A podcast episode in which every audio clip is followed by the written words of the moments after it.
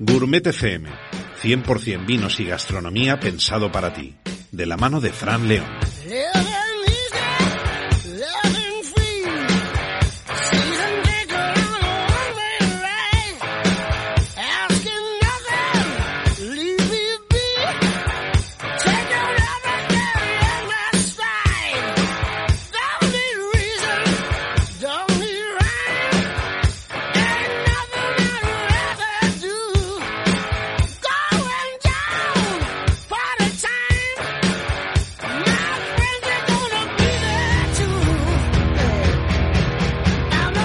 Bienvenidos al programa 202 de Gourmet FM, vuestro espacio de radio dedicado al vino y a la gastronomía, el que os habla Fran León. Y hoy, 26 de octubre, a las puertas de la celebración de Vinavejer, estamos aquí un martes más disfrutando, bueno, pues de, vosotros, más que de mí, de vosotros. Con una, una resaca inmensa después de un intenso fin de semana aquí en vuestra ciudad, en donde os estamos esperando, en la provincia de Sevilla, tuvimos la feria de vinos y licores de la provincia de Sevilla, ¿sí? Los vinos y licores de nuestra provincia con diferentes ofertas gastronómicas de productos locales de, diferentes lugares de la provincia, pues estuvimos disfrutando con nuestra querida Rúa Maya, hablando de esos maravillosos vinos, esos vinos que ya están amparados dentro del marco de Jerez, esos Mm, vinos de Lebrija, en concreto de Bodegas Halcón. Tuvimos a nuestra querida Begoña Murrio, enóloga que ya la hemos tenido aquí. Estuvimos un día entrevistándola en relación a Colonia de Galeón y apasionadamente hablamos de esos vinos dulces, esos vinos de cuaresma, también podemos decir, ¿no? esos, esos vinos aromatizados, vinos de naranja, vino naranja y todas sus singularidades, ¿no? Bueno, fue un, fin de semana que comenzamos el, el, a las once y media de la mañana con, vinos tranquilos el sábado. Luego estuvimos haciendo un pequeño taller ahí, bueno, muy cercano de la gente relacionada con lo que sería el método champanois, eh, la doble fermentación, el método ancestral, un poco los orígenes. Tuvimos la oportunidad de, de ver una botella sin. Tuvimos allí un pequeño taller que podíamos ver botellas de vino sin degollar para ver eh, esas lías, esas, levaduras, ¿no? En suspensión eh, durante el proceso de crianza. Bueno, y después tuvimos a, mi buen amigo y gran maestro, ¿no? Vicente Sanchí, de Apolivaco, donde tuvimos una tertulia entrañable hablando sobre el mundo de los licores y de los aguardientes. ¡Bah! ¡Qué gran producto es el aguardiente, amigos! ¡Qué gran producto es el aguardiente! Tengo que hacer algo con el tema del aguardiente porque está muy arraigado a mi tierra. Lo tengo ahí pendiente. Y un día deberíamos hacer un especial de aguardiente. Hablar de sus orígenes, sus singularidades, sus posibles maridajes. Daría para un buen programa. Y bueno, ahora que se nos acerca las fechas navideñas, ¿no? Que, que es donde la mayoría nos ponemos ya en modo aguardiente pues vamos, me, lo voy a, me lo voy a proponer. Lo voy a apuntar ahora mismo aquí en mi libreta, un especial aguardiente para el mes de diciembre. Aunque el aguardiente se puede consumir en cualquier día del año, no tenemos que por qué simplemente. Y no pensemos en el aguardiente como una bebida de borracho, por favor, no, no, no.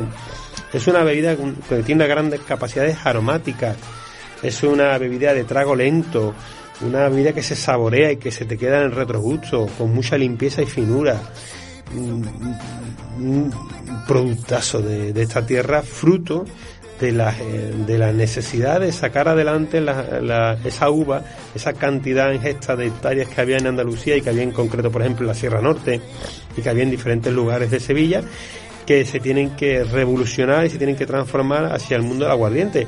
Mira, como, como en el caso del brandy que tenemos en, Jerez, ¿no? Esos maravillosos brandys envejecidos en madera y el aguardiente pues aromatizado con la con esa maravillosa mata la uva, ¿no? Esos aromas anisados que también le dan ese punto eh, mozárabe, ese, ese punto marroquí, ese, punto de, de, nuestros pestiños, de nuestro dulce de cuaresma, bueno, que, que está tan arraigado, ¿no? Me, yo recuerdo esa, ese entrar en tu casa, ¿no? Y, y oler a mata la uva, ¿no?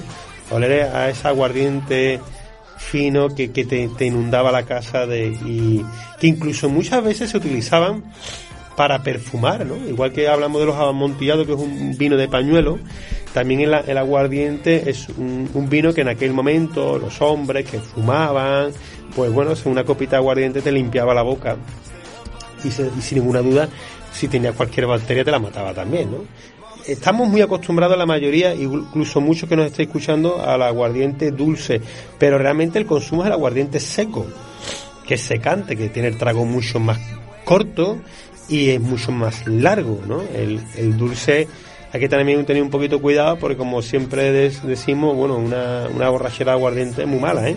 Porque si encima estás con el, con el semiseco o con el dulce, también tienes la cantidad de azúcar y todo eso al final te, va a afectar de, mala manera. El, maravilloso domingo en la Diputación pudimos disfrutar de la compañía de Pilar, la enóloga de Pilar Martínez, enóloga de Bodega Florum, donde estuvimos hablando del apasionante mundo del vermú, ¿no? y sobre todo de los vermú de Florum, tanto el blanco como el tinto, como el vino de naranja, que el vino aromatizado con naranja que acaban de sacar al mercado, con una gran finura y muy elegante. La verdad que me, gustó mucho. Su vermú blanco me flipa, me, parece súper atractivo, súper gastronómico. Florum, quedaros con, con, la marca, es muy fácil de encontrar. Están haciendo un trabajo en las redes sociales, ahí luchando los dos, Miguel Ángel y Pilar. Y estuvimos hablando, bueno, pues de los procesos de elaboración, de los botánicos, lo estuvimos catando, estuvimos dando respuesta a las diferentes dudas de, todos los participantes. Teníamos ahí entre 50 y 60 personas delante en el escenario. Y antes de terminar, bueno, pues también tuvimos un, ratito con, nuestra querida María Ángeles, de sommelier y directora comercial de, de Bodegas Colonia Galeón, donde pudimos catar su pinchapera, su, eh, Colonia 40 y mmm, soplagaitas vinos de corte moderno, vinos muy bien trabajados, muy con unos muy buenos ensamblajes, vinos que tienen un perfil eh, de, buenos ensamblajes, venga a referir porque ahí se esfuerzan mucho en catar los vinos y de buscar que, que, se muestre esa casalla, ¿no? Esa casalla fresca, esa casalla vertical, esa casalla golosa, esa casalla redonda, y que, que, al final un vino te puede aportar las mismas sensaciones que tenemos cuando estamos en un lugar. Eso es súper interesante, ¿eh? Que yo tengo, hoy que vamos a hablar con Vejer, bueno, pues que, eh, que igual que la sensación que tenemos que cuando visitamos Vejer, pues que tengamos esa sensación cuando estemos tomando una copa de vino, una cerveza, un vermú o, cualquier plato gastronómico, ¿no? Que, que, tenga, que se nos ponga esa carita de satisfacción como cuando nuestros hijos se comen una hamburguesa. Sí, pues sí, aquí ya está, o unas patatas fritas, ¿no? Hay que reconocerlo, una salchicha. Que, que sí, que todos no, que, que mi hijo no, mi hijo pone una cara feliz cuando come lentejas, gloria bendita. Pero que hay otros que como el mío, lo reconozco, que cuando digo la palabra hamburguesa, pues se le ponen los ojos como plato. Y una buena hamburguesa con todos sus avíos y bueno, pues le, fascina y ya está. Y tengo con mucho cariño una foto suya en, una hamburguesería que parece que estaba viendo a Dios. Y al final, bueno, pues también se come sus carnes y llegará un momento en que pondrá la misma carita con un solomillo de buey o con una buena gamba o con un buen jamón. Dios dirá, Dios proveerá, ¿no? Yo creo que, que igual que un niño tiene la ilusión que llega el Día de Reyes, igual que cree en la magia de que llegue el ratoncito Pérez y te deje un regalo, cuando una persona tiene el placer de disfrutar de algo sencillo, como pueden ser unas pipas, ¿quién voy a ser yo para quitarle esa gana? Si tú eres feliz comiendo pipas, pues, pues, pues, pues, pues, me alegro un montón por ti y, y, que, y que las disfrutes y que te chupen los dedos, ¿no?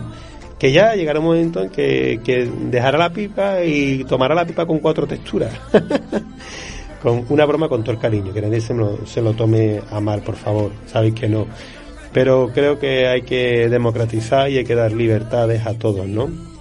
Tenemos una muchas cosas que disfrutar ¿eh? y, algunas cosas que, olvidar. Y así tuvimos ese intenso fin de semana en la Diputación de Sevilla. Desde aquí quiero dar las gracias a ProDetour y quiero dar gracias, bueno, pues a, cada uno de los productores y a la organización y a la Diputación por, por el buen hacer.